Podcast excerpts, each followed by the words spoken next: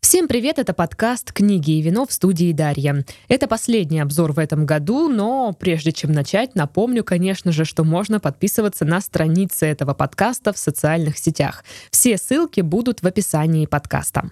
Сегодня расскажу о книге Элайзы Гренвилл «Гретель и тьма». Элайза Гренвилл родилась в Англии, графстве Вустершир. Почему-то нигде не указан год ее рождения, и статьи в Википедии о писательнице я тоже не нашла. Но пишут, что в детстве Лайзе очень нравились сказки, и в раннем возрасте она начала мечтать о карьере писательницы. Однако жизнь ее складывалась иначе. Также пишут, что она занималась дизайном и шила одежду для нескольких бутиков, а в 70-х годах открыла вегетарианский ресторан, вроде как весьма успешный. Элайза вернулась к своей мечте, когда ее дети достаточно повзрослели. Публиковалась она под псевдонимом Лиза Генвилл. Я так поняла, она вообще любит играть со своими псевдонимами. Ее полное имя Элизабет, и писательница использует разные его вариации в качестве псевдонимов. Элайза Гренвилл публикуется с 2001 года, но в основном в интернете и в небольших издательских домах. Это были произведения как фантастического характера, так и на социальную тематику. Элайза Гренвилл — увлеченный исследователь сказки, сказочного символизма, влияния немецкого романтизма и германской мифологии на историю Третьего Рейха. Она серьезно изучала эту тему в колледже, а после продолжила сама, как любитель. Идея для романа «Гретель и тьма» родилась у писательницы, когда она поняла очевидную связь между темными сказками братьев Гримм и Третьим Рейхом. Во время написания романа Элайза также изучала историю концлагеря Ровенсбрюк, это был трудовой лагерь для женщин и детей. Он не был так известен, как остальные, потому что там содержались не только граждане еврейского происхождения, но и немецкие женщины, отказывавшиеся подчиняться, выходить замуж и размножаться. По признанию Элайзы, даже просто читать о том, что там происходило, было крайне изнурительно. В настоящее время Элайза Гренвилл проживает на юго-западе Англии, в городе Бат, и работает сразу над двумя новыми романами по мотивам валийских и французских сказок. Отмечу, что тут я не уверена в актуальности информации, но ничего другого я не нашла. Прежде чем перейти к сюжету, расскажу немного про вино. У меня в шкафу на полке как раз-таки для вина притаилась бутылочка «La Croix du Pen Merlot» производства «La Fille de Loire». Эта винодельня основана в 1987 году, а сегодня это один из крупнейших трейдеров Франции. La Fille de Loire поставляет на рынок 150 миллионов бутылок вина в год. Это вино темно-рубинового цвета с ярким ароматом спелых красных ягод, а также изысканным, элегантным и хорошо сбалансированным фруктовым вкусом с бархатным сухим послевкусием. На сайте Эльвайн пишут, что это вино рекомендуется подавать к красному мясу, зажаренному на вертеле или гриле, холодным мясным закускам и сырам.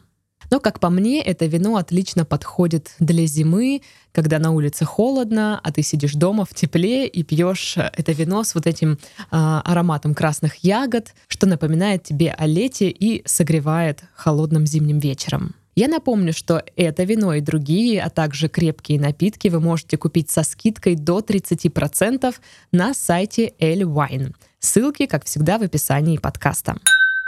Роман состоит из двух линий повествования. В первые действия происходят в Вене в 1899 году, где мы наблюдаем за подвигами Йозефа Броера, врача, который совершил первые попытки того, что впоследствии стало известно как психоанализ. В начале романа у него появляется новая пациентка.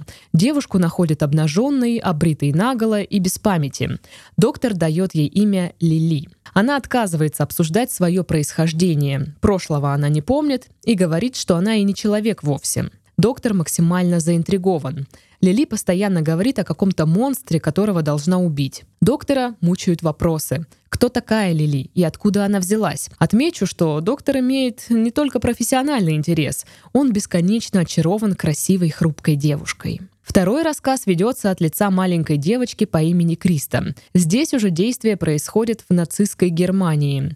Ужасы, которые она переживает, проходят через сознание ребенка и соединяются в сказке, многие из которых узнаваемы современным читателям. Другие характерны для немецкой культуры, а некоторые созданы специально для этой книги.